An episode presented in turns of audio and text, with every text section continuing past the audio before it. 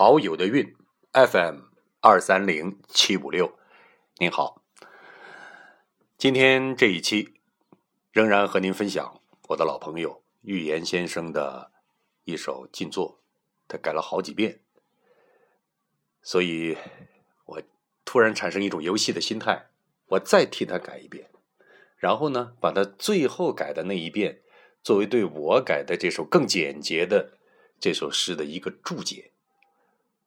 两遍您对照起来听，或许会有不一样的感受。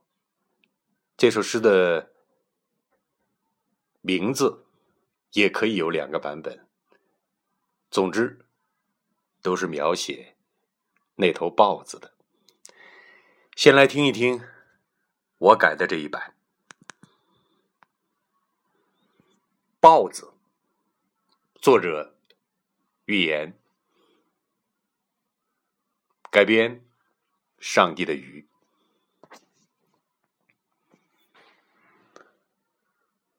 我的内心住着一头豹子。这个世界给我太多的恐惧。每当此时，它的爪子突然抓紧，锋利的爪尖划过，紫色的伤痕。布满心房，这头猛兽一直躁动不安，从左心房到右心房，从右心房到左心房，它一刻不停的转动，我感受到他内心的怒火正一点点累积。内心的豹子一天天变得庞大，一天天变得更加暴烈、狂躁。夜深人静，我能听见他沉重的喘息和低声的咆哮，以及他坚硬的头颅撞击我心房的回响。我知道，总有一天他会出来。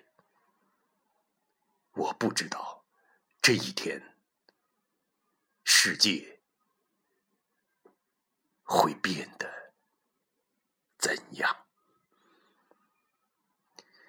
这是我所做的删节。我感觉这样浓缩以后，其实更像预言先生的风格。甚至更像一首翻译过来的世界名诗。啊，他自己也许不承认，就算作一种游戏吧。接下来我把他自己改的最终这个版本，于言先生他自己的版本念给您听。我的内心住着一头豹子。我的内心住着一头豹子。这个世界给我太多的恐惧。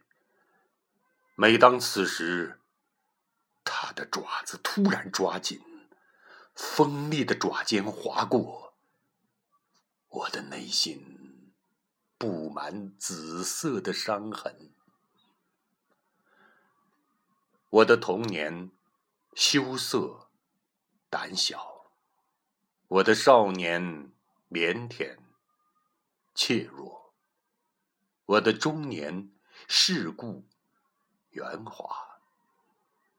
用诗歌抚平起伏的情绪，用文字表达愤怒。我的一生都用善良装扮自己。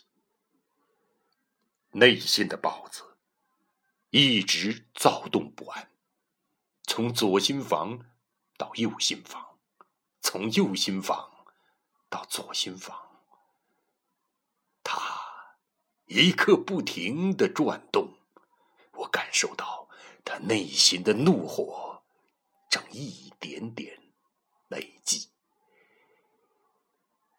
整个白天，我都面带微笑；所有的夜晚，我都在阅读经典。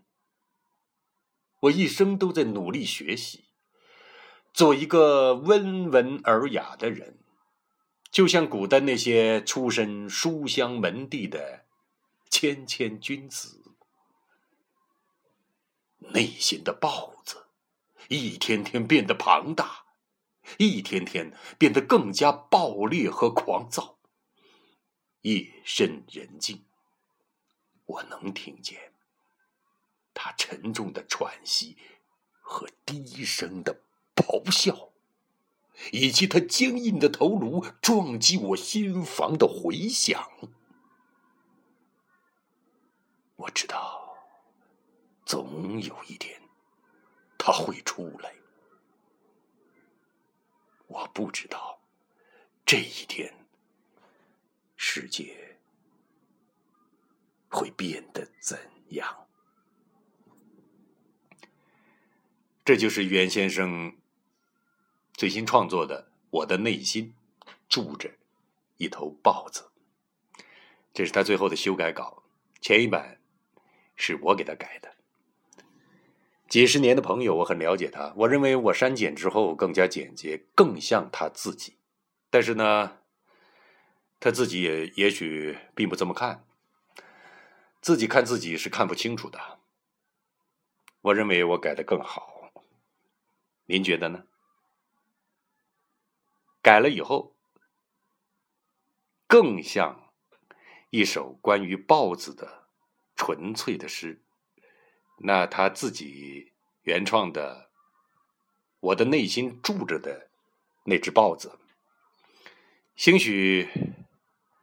可以把我改的这个版本做了一个更好的注解，你自己去体会吧。陶友的运，FM 二三零七五六，周末愉快，再见。